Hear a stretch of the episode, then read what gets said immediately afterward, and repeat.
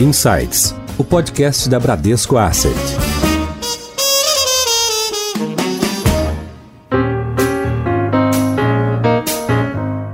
Olá, bem-vindos a mais um episódio do Insights, podcast da Bradesco Asset. Eu sou a Priscila Forbes e hoje eu tenho o prazer de apresentar gestor bastante renomado, que é o Márcio Appel. Para quem não conhece, o Márcio é sócio fundador e gestor da Adam Capital, uma gestora fundada no Rio de Janeiro em 2016. A Adam tem mais de 18 bilhões sob gestão e é centrada em estratégias macro globais. Márcio, tudo bem com você? E mais uma vez, obrigada por estar aqui com a gente hoje. Tudo certo, e vocês? Tudo bom, obrigada pela presença. Queria dar as boas-vindas também para o Adilson Ferrarese. O Adilson é head da nossa área de soluções de investimentos. Entre outras atribuições, a área do Adilson é responsável pela curadoria de gestores terceiros nos nossos fundos de fundos. Dentre esses gestores, a gente tem uma parceria de longa data com a Adam Capital. Tudo bem, Priscila? Muito obrigado pelo convite. Seja muito bem-vindo também, Márcio, mais uma vez aí. Obrigado. Márcio, queria abrir aqui com uma pergunta. Você é conhecido no mercado por ser um gestor que a gente chama de contrarian, né? Às vezes você está em posições que vão na contramão do consenso do mercado, né? Para dizer que você tem posições que fogem aí do consenso.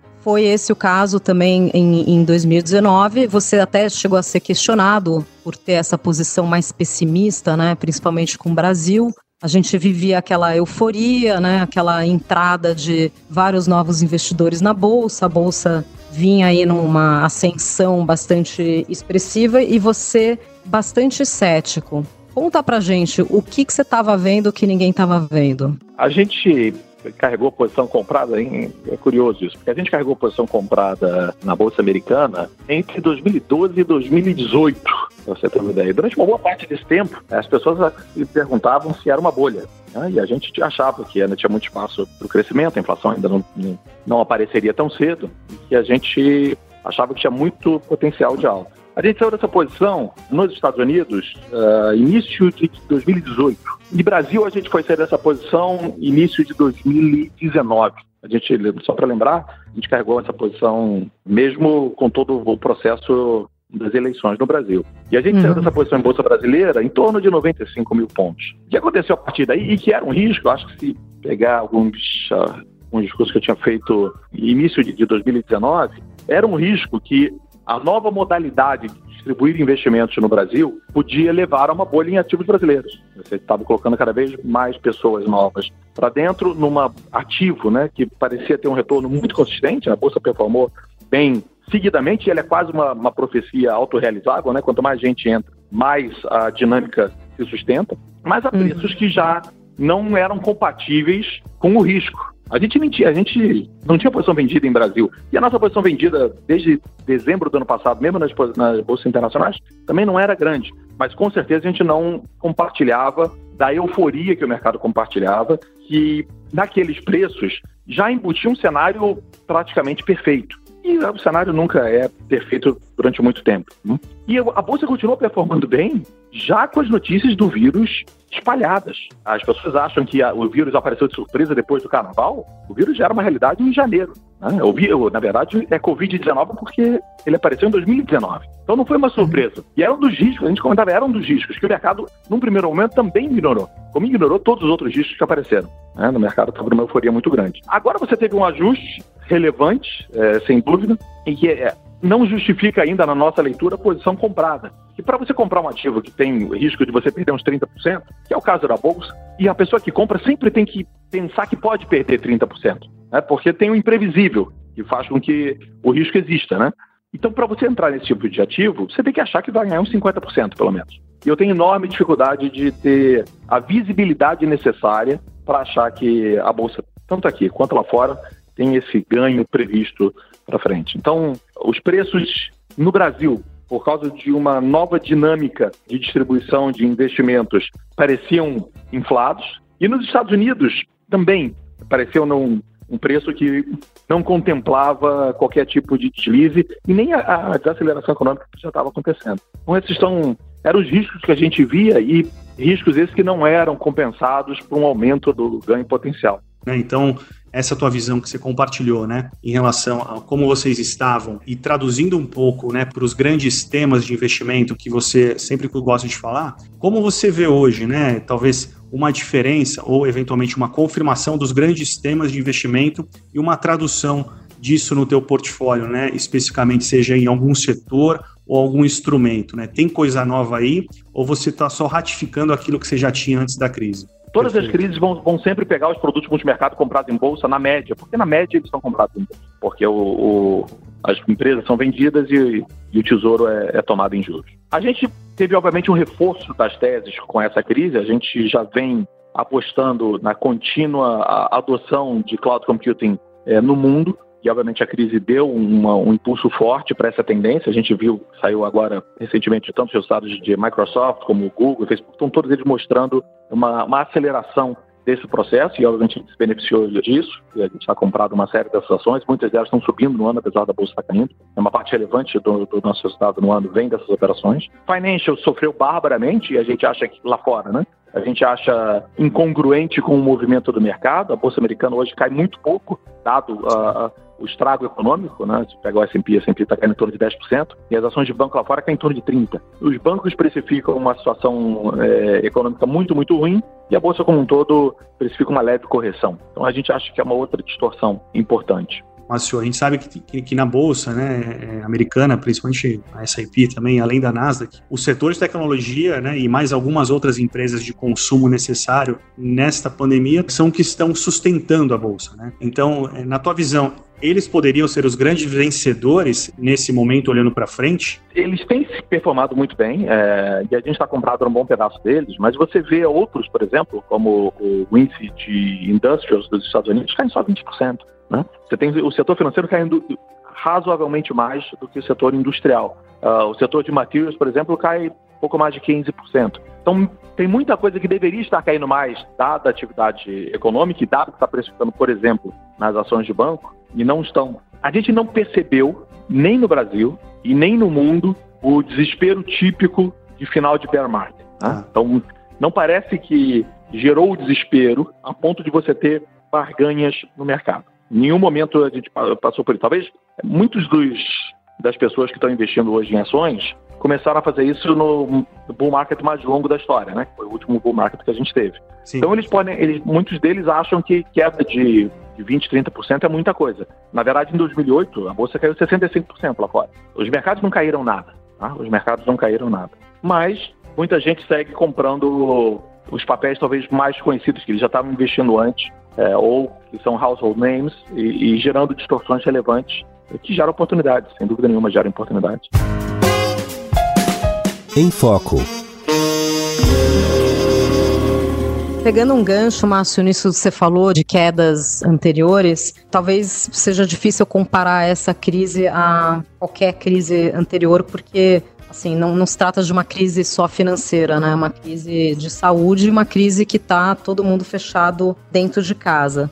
Mas mesmo assim, você acha que dá para tirar algumas lições de crises anteriores, principalmente no que tanja a controle de risco? Por exemplo, você não está muito direcional, suas principais posições são long and short, mas além disso, o que, que você tem no portfólio, não só para balanceamento, mas efetivamente controle de riscos, se você utiliza stops, como é que você atua nessa parte de risco? Nós usamos é, inúmeros inputs para o cálculo de risco e a gente adota stops vinculados ao drawdown do fundo e a gente, eu saiba, foi um dos poucos que já usou isso no passado, né? Muitos outros gestores têm quedas relevantes sem ter stops claros. E eu vejo muitos outros gestores, na verdade, com alocações de risco enormes, né? as maiores alocações de risco que tiveram desde que eu me lembro. Não acho que as crises passadas serviram de lição, até porque uma boa parte desses gestores não estavam nesse mercado em 2008. Né? Ou se estavam no mercado, não estavam como talvez o, a pessoa que toma a decisão final sobre os investimentos. Então não acho que teve grandes lições de 2008 que vêm para agora. Até do ponto de vista de crédito, o Brasil foi pego de uma maneira muito pior que em 2008. Né? A indústria é, de fundos de crédito era inexistente praticamente em 2008 e agora era uma indústria grande e, na nossa leitura, indústria mal arrumada, né? onde você tinha produtos que não seriam capazes de suportar nenhum tipo de revés. Então, para o Brasil como um todo, a situação, do ponto de vista de investimento, é pior e os bancos também, infelizmente, estavam começando a acelerar crédito às vésperas do. Né? Na nossa leitura era um risco para a economia brasileira, porque os bancos estavam acelerando crédito antes da massa salarial acelerar. E aí você teve o impacto do vírus que torna a situação ainda mais complexa. Então, para o Brasil, a situação, do ponto de vista econômico, é pior do que 2008, sem dúvida nenhuma. E 2008 foi uma crise financeira, muito menos que uma crise econômica. Ela era oriunda da alavancagem financeira é, das pessoas em, em suas é, moradias. Aqui é uma crise que começa como uma crise de saúde, como você falou, mas tem impactos econômicos e depois financeiros. É, as pessoas acham que os preços caíram por uma questão de liquidez. Muitas vezes eu vi falando com relação a ativos de crédito,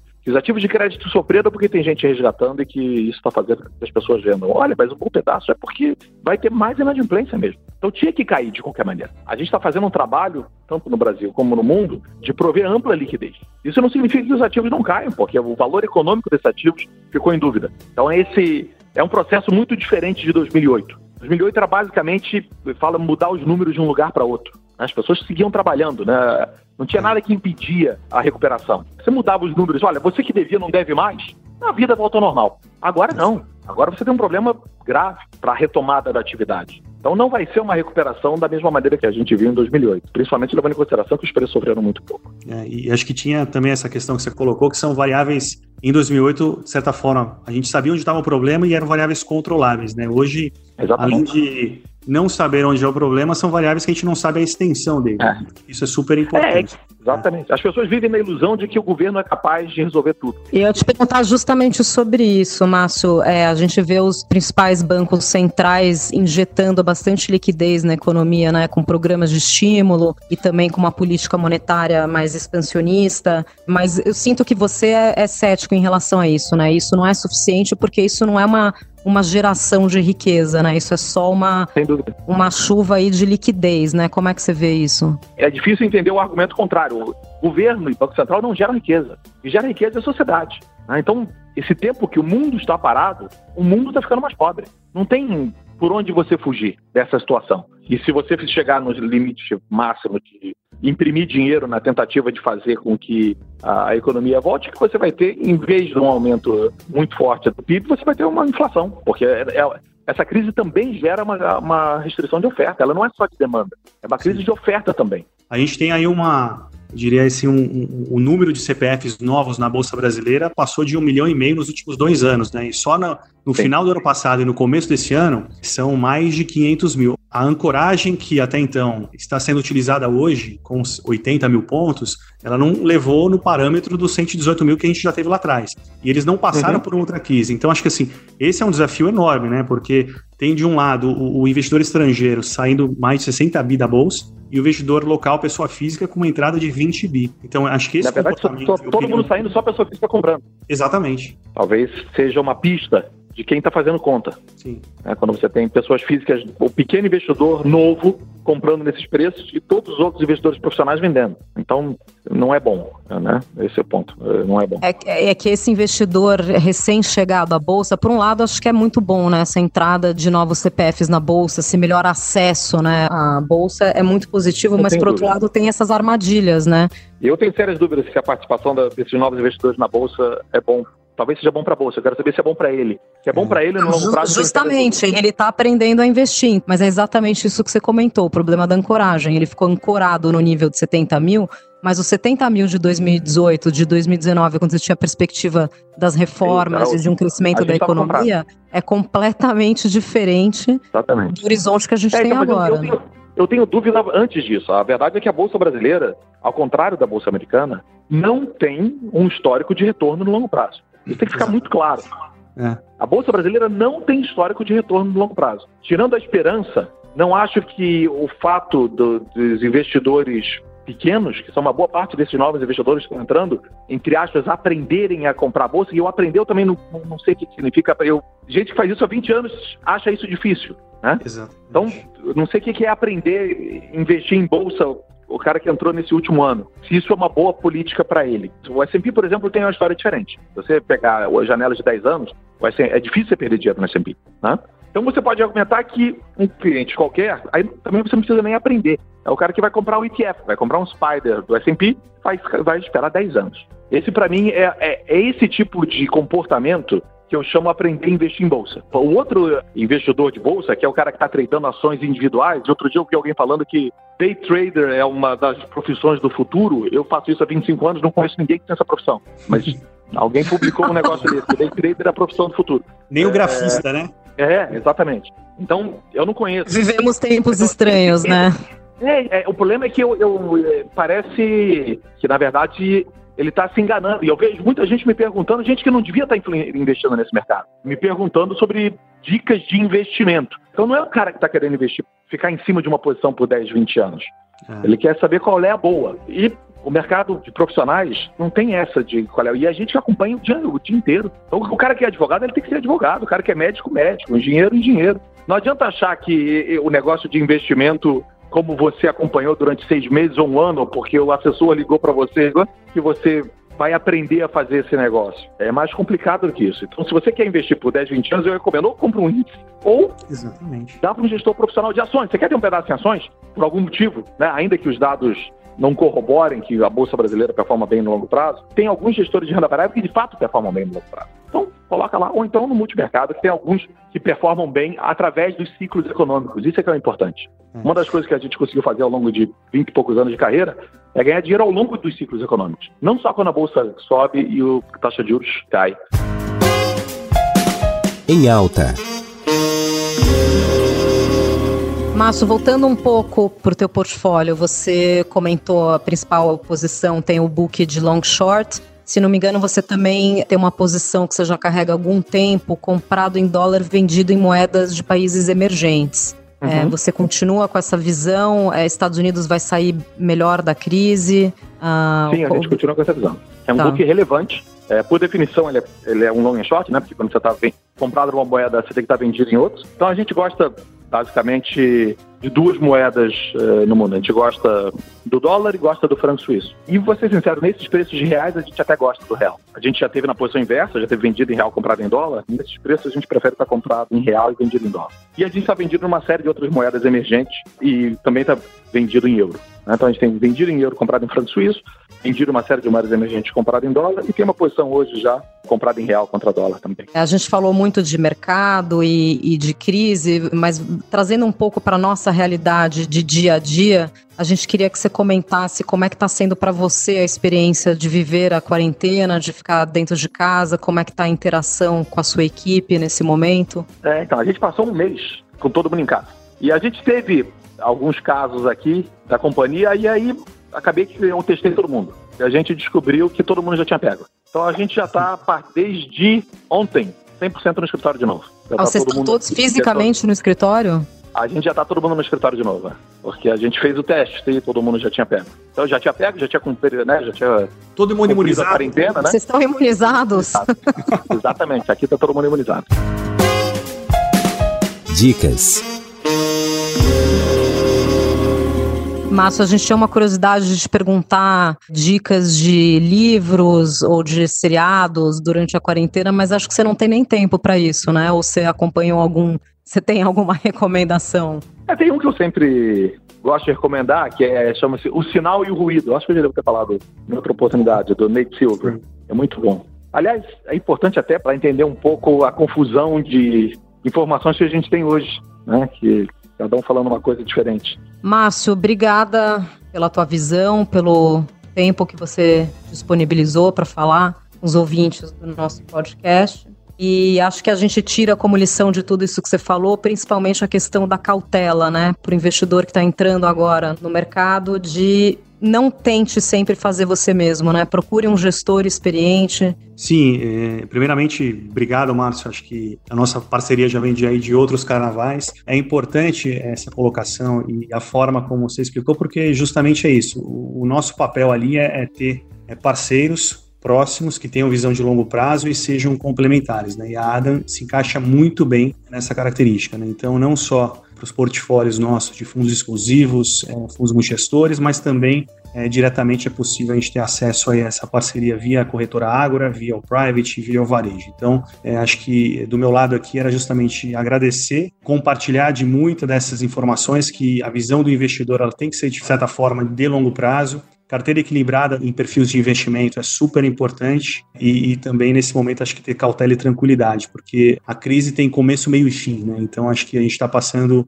por um momento difícil, mas que fique um aprendizado, né? Então acho que do meu lado era isso. E aí coloco a palavra a você também para dar uma mensagem final aí, Marcelo. Não, eu quero agradecer a vocês, agradecer ao Bradesco pela oportunidade aí de, de falar com, com os clientes do Bradesco seguir, estou olhando para um horizonte mais longo, não achar que as coisas vão se resolver rapidamente. Infelizmente, a gente está ainda, talvez, no meio dessa crise, se não no início, isso ainda vai durar um tempo. Acho que não tem motivo de pânico se a sua carteira é uma carteira adequada para 10, 20 anos. Se não é, já devia ter adequado antes. E se não adequou, agora é uma hora tão boa quanto qualquer outra para ter uma posição que te deixe confortável por um prazo. É isso. Márcio, para a gente encerrar aqui, talvez num tom um pouco mais, mais leve para os ouvintes, a gente ouviu aí de bastidores que você gosta de rock. não, eu não gosto de rock, não. Tem, Já tem, tem, quando eu era moleque. Pegando um pouco o gancho, acho que da Pri, acho que na verdade o que a gente queria, assim, a gente estava conversando um pouco da banda ACDC, né? Que ela curte uhum. ACDC e, e, de certa forma, se a gente fosse fazer uma metáfora, né? O AC seria o AC antes do Corona e o DC, o DC depois do Corona. Aí a gente falou, vamos tentar terminar, porque todo mundo recomenda livro, vamos tentar terminar com uma música, né? Meio de certa forma, todo mundo, né, tá próximo aí de alguma música, ou a música, de certa forma, tá presente em algum momento nessa quarentena, né? Então, no meu caso aqui, eu tinha escolhido The Killers, né, Mr. Right Side. Aí eu queria saber se você tem você gosta de algum tipo de música ou você está escutando alguma música que poderia representar esse momento aí da quarentena? Não, eu, sou, eu tenho ouvido mais música clássica do que, do que qualquer coisa. Quando eu era mais novo, eu gostava de Iron Maiden, por incrível que pareça. Ah. É, então, a gente ia nessa linha do Iron. É. Muito obrigada pelo papo. Obrigada a vocês, ouvintes, que nos acompanharam até aqui. Muito obrigada também a Dilson. Fiquem ligados. Até o próximo episódio do Bradesco Insights. Tchau.